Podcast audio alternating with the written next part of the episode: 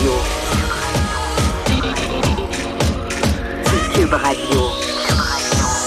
Acteur majeur de la scène politique au Québec.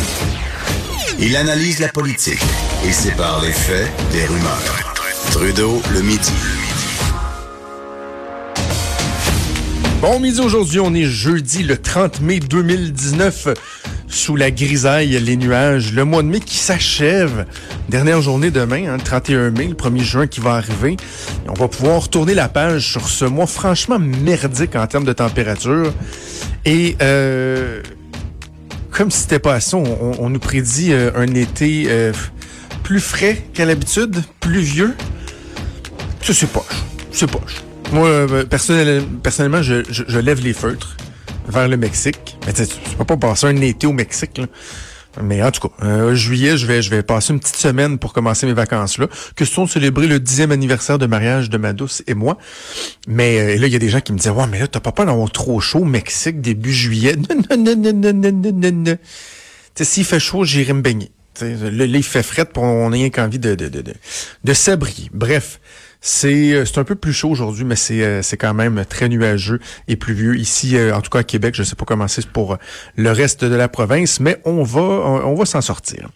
Je prends une fraction de seconde pour saluer, je pense que c'est de bonne loi de le faire, même si nous, on est une radio qui est particulière, dans un format qui est particulier. La première radio numérique au Québec qui est diffusée en direct. Nous, on n'a pas de sondage. Tu sais, les fameux BBM, traditionnellement, ce qu'on appelait les BBM, qu'on appelle maintenant les, les euh, deux fois par année, que ce soit à Québec, à Montréal, dans toutes les régions il y a les résultats numéris. Et ici à Québec, je pense que c'est pas un secret pour personne, même si vous n'êtes pas dans, dans, la capitale nationale, la radio, c'est très important. Et euh, aujourd'hui, c'est la journée où les résultats numéris sont dévoilés. Euh, comme je disais, nous, ça nous touche pas, mais quand même, je pense qu'en tant qu'artisan de la radio, je, je, lève mon chapeau, je félicite tous les gens de la radio euh, de Québec qui, travaillent très, très fort. J'ai beaucoup d'anciens collègues au travers ça, beaucoup d'amis encore. Certains euh, à qui on parle moins, parce que quand on devient les compétiteurs, bon, on dirait que c'est plus difficile. Il y a des gens qui vraiment ont la difficulté à faire la, différence entre euh, la concurrence entre deux médias et euh, l'amitié qui peut outrepasser cette concurrence-là. Mais de façon générale, il y a, y, a, un bel esprit de corps, je vous, dirais, à Québec. Je pense que ça n'a pas toujours été le cas. Mais les gens qui se serrent les coudes, qui se tiennent. Donc, certains auront des choses à célébrer, d'autres auront un petit goût amer. Euh, certains seront assurément déçus, mais quand même, je veux les féliciter, euh, tous et toutes qui euh, se donnent corps et âme pour euh, vous divertir, comme on le fait euh, nous aussi également euh, à Cube. Et c'est un plaisir de le faire jour après jour. Alors, bravo, bon party à ceux qui ont euh, leur sondage aujourd'hui. D'ailleurs, ça, c'est si les patrons nous écoutent, là, Jean-Nic, euh, Luc, Dominique, c'est un des, des avantages de pas avoir de sondage comme tel là, avec notre radio. Parce que c'est l'occasion, deux fois dans l'année, de se la dévisser. C'est comme ça dans le milieu de la radio.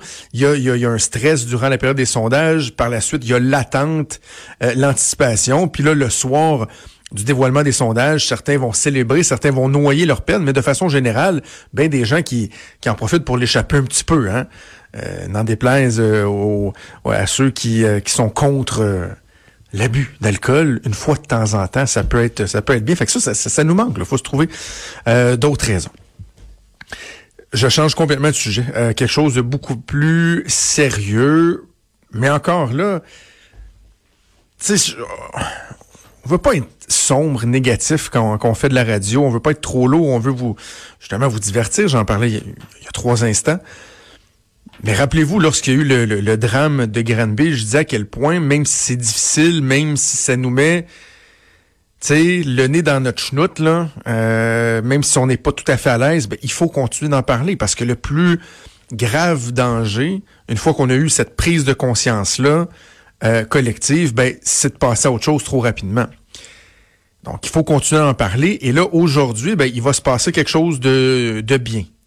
Euh, appelons ça appelons ça jeter les bases. On va jeter les bases de ce qui, on va l'espérer, va être un, chantier qui va venir changer des choses en profondeur et qui va venir corriger des travers épouvantables. Mais avant de parler de la commission, juste un mot sur le, le fait que les exemples se multiplient. Évidemment l'élément déclencheur de, tout ce mouvement-là politique, social qui va mener à la commission parlementaire qui va parler de, notre jeunesse, de notre façon de nous occuper de notre jeunesse, comment on peut améliorer ça.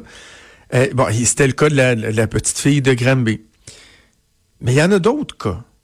ça nous a rappelé d'ailleurs le cas de la jeune Rosalie, un bébé de deux ans qui a été euh, qui aurait, parce que bon, elle n'a pas subi son procès encore, mais qui aurait été assassiné froidement, lâchement par sa propre mère avant qu'elle dispose du corps de sa progéniture dans une poubelle.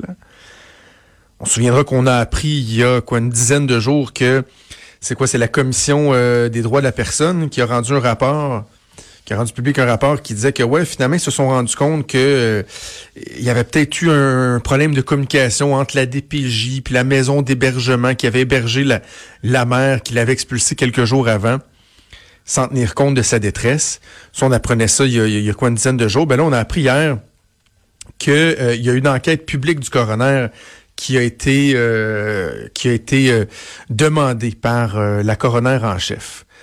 Donc, il y aura enquête publique. Deux, trois petits points là-dessus. J'espère que dans le cas de la jeune martyre de Granby, l'enquête publique pourra débuter rapidement. Souvenez-vous, hein, on en avait parlé quand Geneviève Guilbeault, la ministre de la Sécurité publique, a annoncé dans les jours qui ont suivi la tenue d'une enquête publique.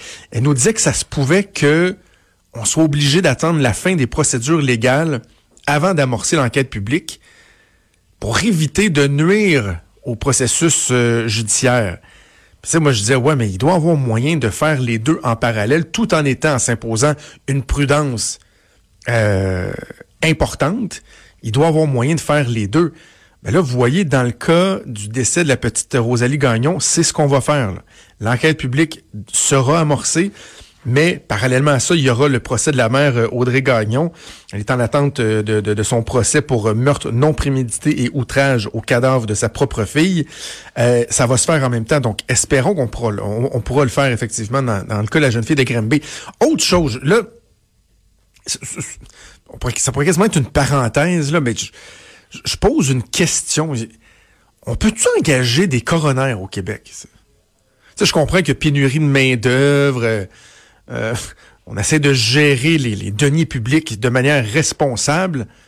On ne pas sabrer dans la fonction publique, mais on peut-tu engager des coronaires? Parce que dans le cas de l'enquête publique sur le décès de la petite Rosalie Gagnon qui avait deux ans, c'est euh, maître Géane, je sais pas, je sais pas si tu Géane, Géane, bref, Géane Kamel, qui a été désigné par la coroner en chef. OK. Euh, Madame Kamel va mener une enquête publique ce qui me dérange un peu, c'est que c'est la même coroner qui a été nommée pour enquêter dans le cas de Granby, la jeune fille de Granby. Et si c'était pas assez, en plus, elle a le cas de euh, un cas qui a été médiatisé évidemment par euh, le côté euh, tragique du décès, mais aussi le, lien qu'il avait à faire avec euh, avec un de ses fils, c'est Hélène Rowley Hutt, qui, euh, qui était la mère de l'ancien chef du Bloc québécois, Gilles Duceppe. Souvenez-vous, elle est décédée en janvier dernier, 93 ans, retrouvée morte gelée dans la neige, sept heures après s'être embarrée à l'extérieur d'une résidence pour aînés. Ben, c'est la même coroner qui fait enquête là-dessus. Je, je comprends que les coroners vont travailler plusieurs dossiers de front parce que Souvent, bon, ils vont attendre des retours d'expertise, ils ont des gens qui vont travailler avec eux. Mais dans des dossiers aussi sensibles que ceux qui touchent la jeunesse, que ceux qui touchent le décès de Rosalie Gagnon, de la jeune martyre de Granby, ben, ce sont des enquêtes publiques en plus. Il me semble qu'ils devraient être en mesure de se consacrer à temps plein sur ce dossier-là. Non seulement parce que ça va demander beaucoup de travail, mais parce qu'en plus, on veut des réponses. On veut que ce soit rapide je pense pas que le fait de multiplier les dossiers, ce soit de nature à aider à aller plus vite. Là. C'est juste logique quand on y pense.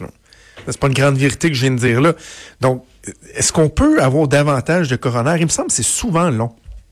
Les enquêtes des coroners, il y a un décès qui survient, on ordonne une enquête du coroner et souvent, ben, c'est quoi, c'est 18 mois, c'est 24 mois, peut-être même plus après qu'on apprend les conclusions, faisant en sorte que des fois, les, les, les, euh, les suggestions qui sont faites, les recommandations qui sont faites à l'intérieur de ça, ben, tombent un peu dans l'oubli parce que tu sais, c'est plus nécessairement dans, dans la sphère publique. Donc, bref, euh, il y a ça, enquête du coroner qui est déclenché, et il y a l'article du Soleil euh, ce matin sous la plume de, de Marc Allard, qui est absolument révoltant. Je sais pas si vous avez pris connaissance de cette histoire-là. On parle d'un garçon de 8 ans dans la région de Québec qui a des, euh, des, troubles mentaux. Euh, il est suivi depuis un bon moment. Euh, c'est un enfant qui est anxieux, il est hyper sensible au bruit et au changement de routine. A démontré de nombreux signes de détresse à l'école, dit-on. Sauvait de sa classe, se cachait dans des bancs de neige, refusait d'aller dans ses cours de musique parce que il est tellement sensible au son que le bruit des, des, flûtes, c'est insupportable pour lui. Il faisait des attaques de panique, des fois il a même menacé des enseignantes. Bref, il l'a pas facile. Il l'a pas facile, le jeune. Même qu'en novembre dernier, il a pris un, sablier, là, un sablier en, plastique. Euh, il l'a brisé, puis il a essayé, dans le fond, de s'auto-mutiler en mettant des morceaux dans sa bouche. Et là, donc, il y a, un suivi qui est fait. Euh, même les parents ont déboursé de leur poche pour avoir une consultation, une, éva- une évaluation psychologique. Ils ont payé de leur poche pour que ça se fasse rapidement. Et là, il y, a, euh, il y a une référence qui a été faite. Le 13 février dernier, le pédiatre qui le suivait, il a déposé une demande au guichet d'accès en santé mentale pour qu'il y ait une évaluation en pédopsychiatrie. Pour vérifier si le petit garçon serait pas autiste et qu'il n'y aurait pas un lien avec ses crises d'anxiété. Ben, finalement, là, on est 106 jours plus tard et il n'a toujours pas été vu. 106 jours plus tard. Qu'est-ce qui s'est passé pendant ces 106 jours-là? Ben, il y a quelques semaines de ça, euh, il a essayé de se suicider à l'école, dans un cours d'éducation physique. Euh, il a essayé de, de, de, se pendre avec une corde à danser. Heureusement, heureusement, il y a un professeur d'éducation physique qui est intervenu, qui l'a sauvé. Mais on est 106 jours plus tard et il n'a toujours pas eu le suivi, n'a toujours pas eu euh, la rencontre pour une évaluation en pédopsychiatrie. C'est carrément inacceptable. C'est inacceptable. Bref, les, les exemples qui se multiplient au cours des dernières semaines, et c'est cet après-midi, à 13h30 au Hilton de Québec, que le gouvernement va annoncer la commission qui va se pencher sur toute la, la, la, protection de notre jeunesse, commission qui sera présidée par Régine Laurent, mon ancienne collègue de la Joute, qui est tout indiqué de par son humanisme, humanisme pardon, de son, son, son, pragmatisme, elle est tout indiquée pour être à la tête de ça. Elle sera épaulée par Michel Rivard et euh, le psychoéducateur André Le, Lebon. Euh, les attentes sont très, très, très, très élevées. Mais là, enfin, on jette les bases. Il y aura 18 mois euh, de travaux, ce qui va nous mener jusqu'au 30 novembre 2020, où il y aura un rapport final. Et dit-on, ils pourront faire des recommandations en cours de route s'il y a des choses qui semblent évidentes. Ils pourront faire des recommandations qui pourront prendre effet rapidement parce que clairement, on voit que ça urge. On va se croiser les doigts. On va se croiser les doigts. On va espérer qu'enfin, on puisse changer les choses. Bougez pas.